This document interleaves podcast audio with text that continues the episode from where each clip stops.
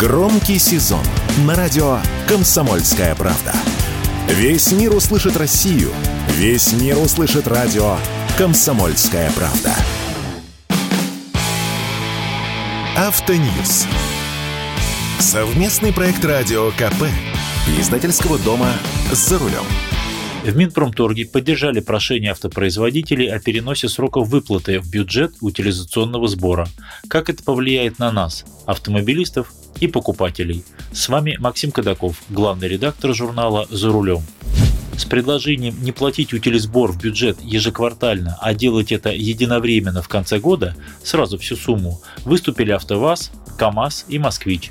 Объясняется это тем, что заводам не хватает оборотного капитала на закупку компонентов и выплату зарплат.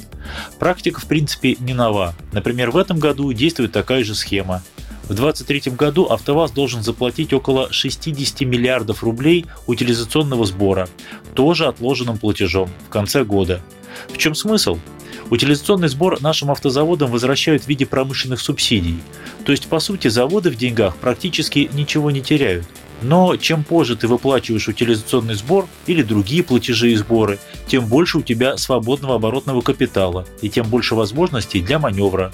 Что-то вроде беспроцентного кредитования, когда государство говорит, ну ладно, попользуйтесь пока моими деньгами, но в конце года все-таки их отдайте, до копеечки. К примеру, АвтоВАЗ в этом году должен был платить примерно 15 миллиардов рублей каждый квартал. В следующем году это будет примерно 20 миллиардов в квартал. Примерно столько же, от 17 до 20 миллиардов рублей, составит долговая нагрузка АвтоВАЗа в 2024 году. То есть это проценты, которые предприятие должно заплатить по набранным ранее долгам. И вот вам простая арифметика. Если не заплатить утилизбор вовремя хотя бы в одном квартале, то освободившиеся деньги можно пустить на обслуживание долга или закупить сырье и комплектующие. Заводы говорят, что им это очень поможет. Минпромторг поддержал. Проект ушел на согласование между ведомствами. Уверен на 100%, что его согласуют. Поможет ли это как-то нам, покупателям автомобилей? Не уверен. У них своя песня, а у нас своя. Тем более, что на розничных ценах на автомобили это никак не отразится. Нам бы со своим утильсбором разобраться. Несмотря на многочисленные обращения граждан и даже поддержку со стороны депутатов, отменять повышенный утильсбор, навезенные в страну после 29 октября автомобили, пока никто не собирается. Даже о сдвиге дня X с 29 октября на конец года, как предлагали депутаты от ЛДПР, речь не идет. Ко мне массово обращаются автомобилисты, у которых купленные автомобили находятся либо в доставке, либо уже ввезены в страну.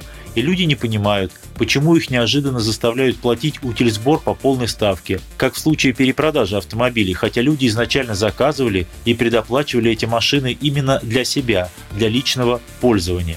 Постановление правительства за номером 1722 от 17 октября о порядке уплаты утилизационного сбора появилось на портале правовой информации 21 октября, в субботу, а вступило в силу с 29 октября, это воскресенье, то есть фактически через 5 рабочих дней – Очевидно, что за 5 рабочих дней изменить что-либо в процессе доставки машины или оформления возимого в страну автомобиля практически невозможно.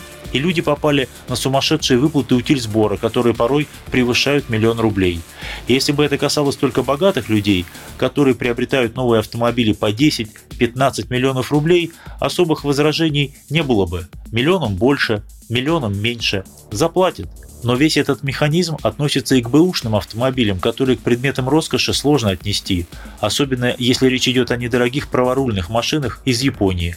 Прежде утильсбор составлял всего 5200 рублей за бэушку и 3400 рублей за новую машину. И вот человек возит недорогую японскую машину по цене около миллиона рублей в пересчете по валютному курсу, а ему начисляют утильсбор по полной ставке в размере миллион двести семьдесят девять тысяч рублей. То есть размер утиль сбора больше цены машины. Никакой бюджет это не выдержит. Семейный. Но мне кажется, что даже при таких условиях люди будут приобретать автомобили по импорту, новые и бывшие в употреблении. Не в прежних объемах, конечно, но будут. Потому что это хоть какая-то альтернатива, и потому что это все равно дешевле, чем новые автомобили у дилеров. Так что покупать будут, пока такая возможность в принципе существует. С вами был Максим Кадаков, главный редактор журнала «За рулем». Не унывайте, На наш век хороших автомобилей хватит. Автоньюз. Совместный проект радио КП. Издательского дома «За рулем».